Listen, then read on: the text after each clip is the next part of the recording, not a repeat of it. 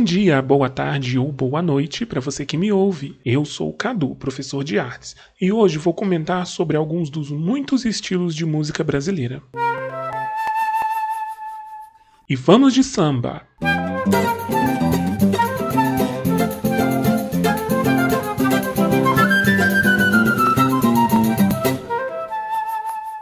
O samba é, talvez, o mais brasileiro de todos os nossos ritmos.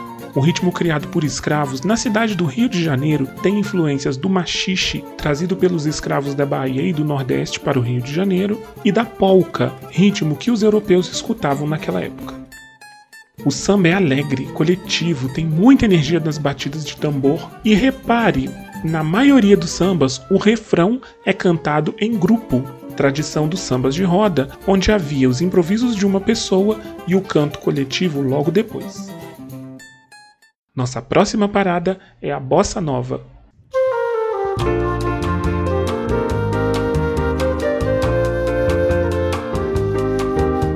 Como a classe média carioca ouvia sambas e músicas internacionais como o jazz, um grupo de jovens músicos decidiu experimentar mesclar esses ritmos. Bossa era uma gíria da época para modo de fazer, e como eles fizeram um ritmo diferente, esse ritmo foi chamado de bossa nova.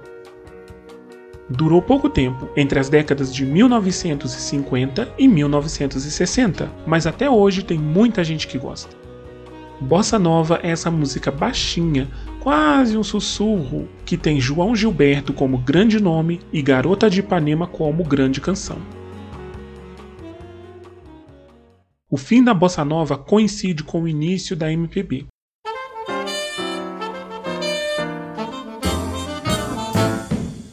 A chamada música popular brasileira surgiu no início da ditadura militar por estudantes que buscavam um ritmo que mesclasse um pouco de cada ritmo conhecido até então.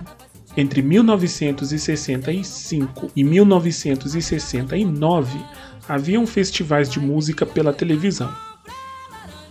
Quando Elis Regina se apresentou cantando a música Arrastão, no primeiro dos festivais, a MPB se destacou e assumiu o lugar da bossa nova. Hoje ainda ouvimos MPB quando Gilberto Gil, Maria Bethânia ou Vanessa da Mata tocam no rádio. E por falar em ritmos brasileiros, vamos sair do Rio de Janeiro e ouvir um pouco de sertanejo.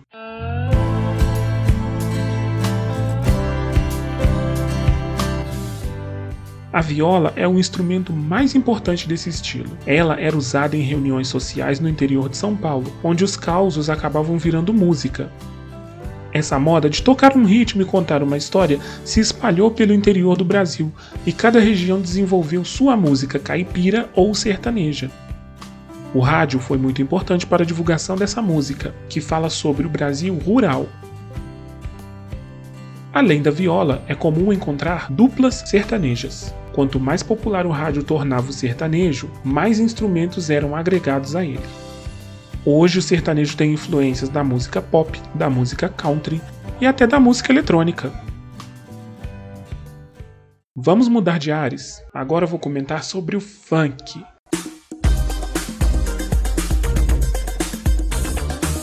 O funk chegou ao Brasil na década de 1970 Nessa época, ele tinha origem na soul music, um ritmo dos Estados Unidos da década de 50, 60.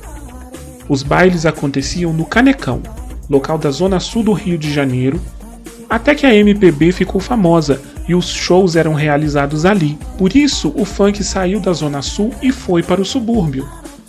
Até os anos 80, o funk era cantado e tocado em inglês, pois tudo vinha dos Estados Unidos. Quem mudou o funk foi o DJ Malboro. Ele introduziu a bateria eletrônica e gravou um CD chamado Funk Brasil. Depois desse CD, todo o funk passou a ser produzido por brasileiros. Isso fez com que um funk diferente modificasse toda a estrutura do ritmo. O funk do CD Funk Brasil é diferente do funk do Bonde do Tigrão, que é diferente do funk do MC Naldo que é diferente do funk do Bonde das Maravilhas, que é diferente do Dream Team do Passinho, que é diferente do MC Fiote.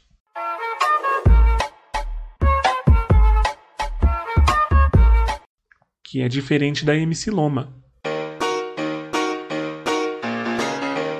Chega de música por hoje, ou não. Eu fico por aqui. Um abraço para você, até nosso próximo encontro. Tchau, tchau.